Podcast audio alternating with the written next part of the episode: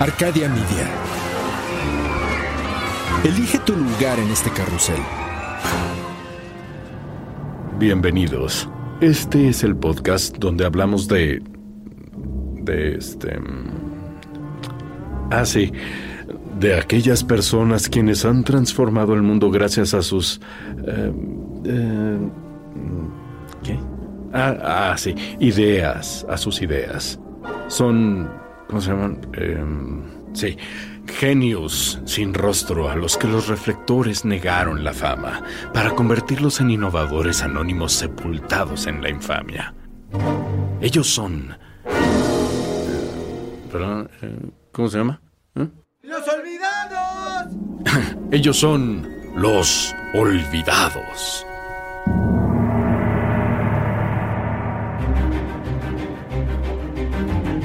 Animal que más odio son las avispas. Las odio porque al contrario de las abejas, que nos dan miel, polinizan flores y gracias a ellas tenemos comida, las avispas están en este planeta para odiar a otros seres vivos y atacarlos. Si un perro está programado para ser tu mejor amigo, las avispas están programadas para ser tu peor pesadilla. En realidad, odio a las avispas porque les tengo miedo.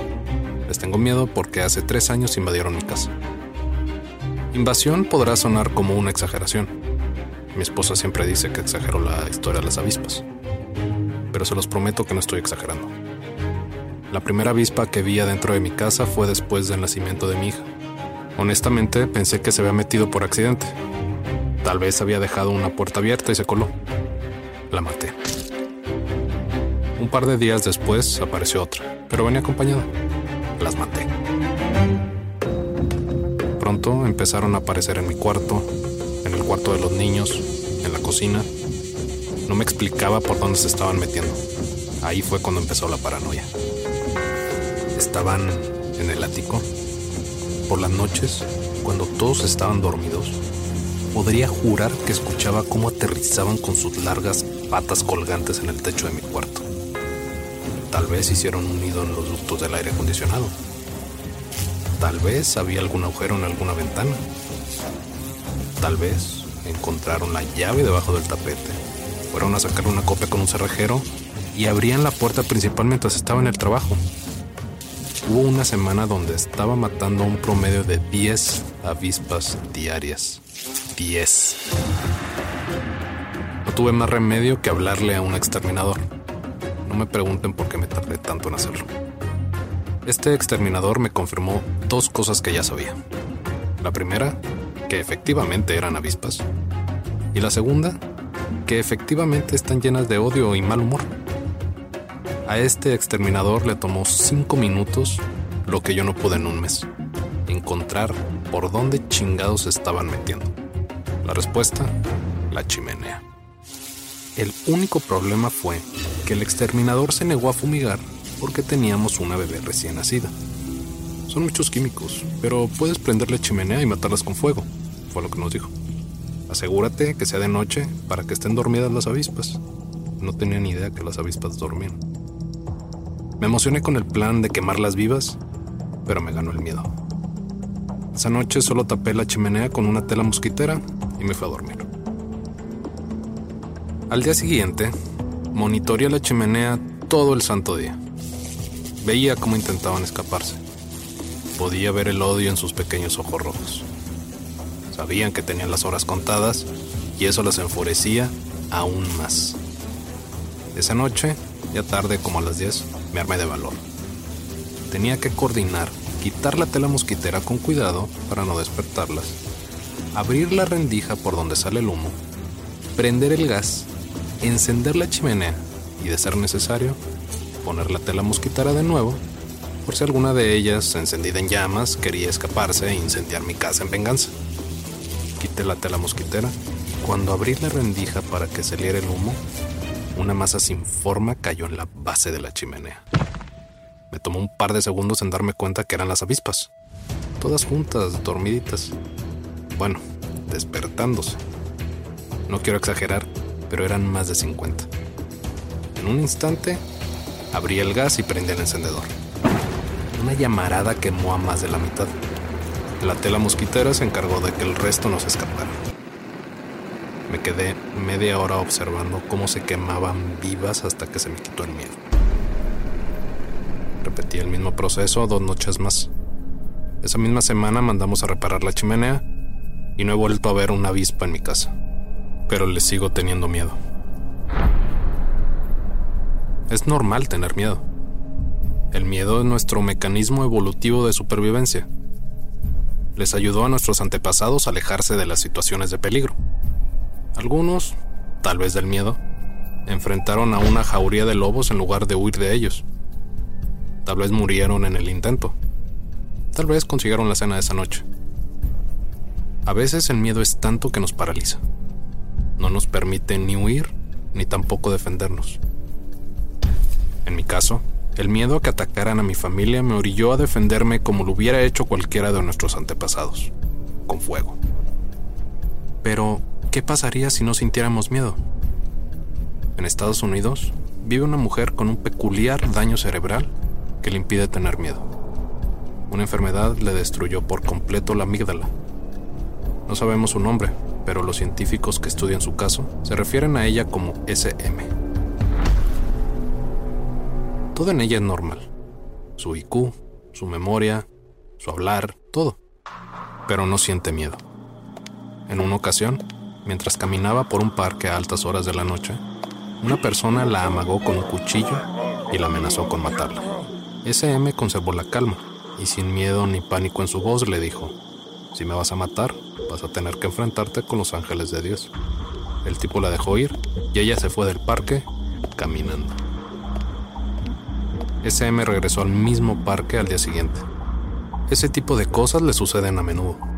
SM vive en un vecindario lleno de crimen, drogas y peligro. La han amenazado con cuchillos y pistolas. Ha sido acosada por hombres y mujeres. Casi la matan en un acto de violencia doméstica y la han amenazado de muerte en más de una ocasión. En ninguna de estas situaciones, SM ha mostrado urgencia o desesperación o miedo. Los reportes policiales lo comprueban.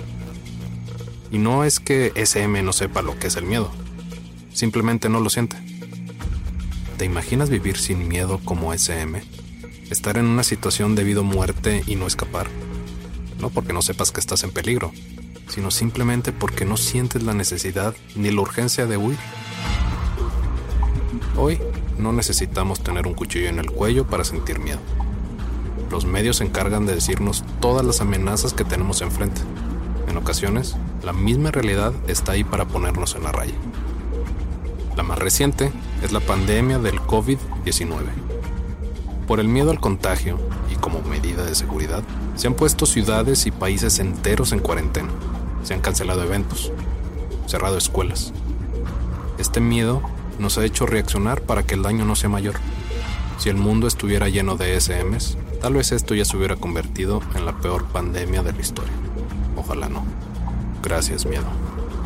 Soy Javier Peraza, esto es Los Olvidados, las historias extraordinarias de personas que poco recuerdan.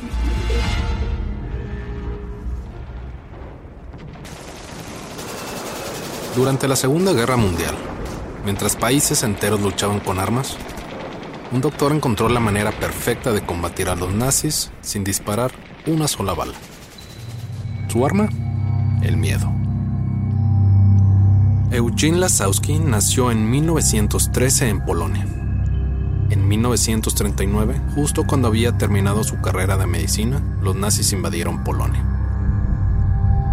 El doctor Lasowski decidió unirse a la Cruz Roja Polaca y fue enviado al pueblo de Raswadow, ahí mismo en Polonia.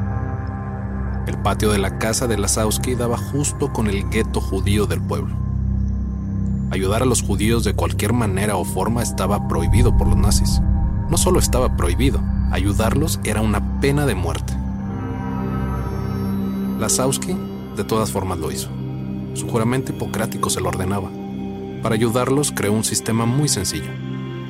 Si algún judío necesitaba ayuda médica, debía de colgar un trapo en la reja de su patio. Por la noche, el doctor Lasowski se escabullía y los atendía a escondidas. Un día, un soldado polaco en descanso le rogó a Lasowski y sus colegas que lo ayudaran a no regresar al frente de guerra. Debía de haber otra manera de no ir a la guerra que no fuera disparándose en el pie o cortándose un brazo. En un intento para ayudar al joven soldado, los doctores descubrieron una cepa muerta de una bacteria en el tifus que a pesar de no causar la enfermedad, salía positivo en las pruebas de sangre. Como cultura general, el tifus es una enfermedad infecciosa producida por varias especies de bacterias. Es transmitida por la picadura de piojos, pulgas, ácaros y garrapatas que portan diferentes aves y mamíferos. Es caracterizada por fiebre alta, escalofríos, dolores de cabeza y ronchas en la piel. Durante la Segunda Guerra Mundial hubo cerca de 30 millones de casos reportados y era considerada una epidemia.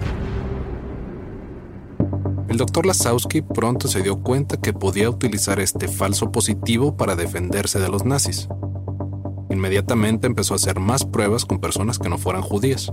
Lasowski sabía que si el laboratorio nazi al que enviaba las pruebas recibía la de un paciente judío, era muy probable que lo ejecutaran. Cuando estuvo 100% seguro de que su nueva antivacuna funcionaba, empezó a administrársela a la comunidad judía. Lasowski comenzó a enviar más y más pruebas a los laboratorios alemanes. Llevaba una cuidadosa cuenta de la cantidad exacta que enviaba para poder así imitar el comportamiento de una verdadera epidemia de tifus. En menos de dos meses, los nazis empezaron a poner en cuarentena las áreas donde sospechaban que había casos de tifus, incluidas las que tenían habitantes judíos. El razonamiento de los nazis era que igual se iban a morir, ¿para qué ir y arriesgarse? La cuarentena nazi abarcó un total de 12 pueblos. Con esta falsa epidemia de tifus, Lasowski salvó poco más de 8.000 vidas. 8.000 vidas salvadas del holocausto sin hacer un solo disparo. Edward Lasowski emigró a Estados Unidos en 1958. En 1976 se hizo profesor de pediatría en la Universidad de Illinois en Chicago. Falleció en el 2006 en Oregon. Si algo nos enseñó Lasowski, fue que no debemos tenerle miedo al miedo. El miedo en sí mismo es algo positivo, nos ayuda a alejarnos de una situación que nos amenaza y para la cual todavía no estamos preparados. Lasowski lo sabía y lo utilizó a su favor. No podemos escapar del miedo, pero podemos ser más inteligentes en cómo lo enfrentamos. Eugene Lasowski, el doctor que salvó a 8.000 judíos, no será olvidado.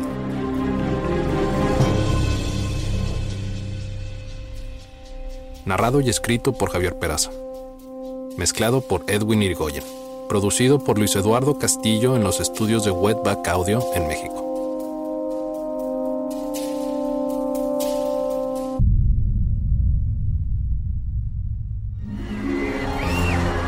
Arcadia Media.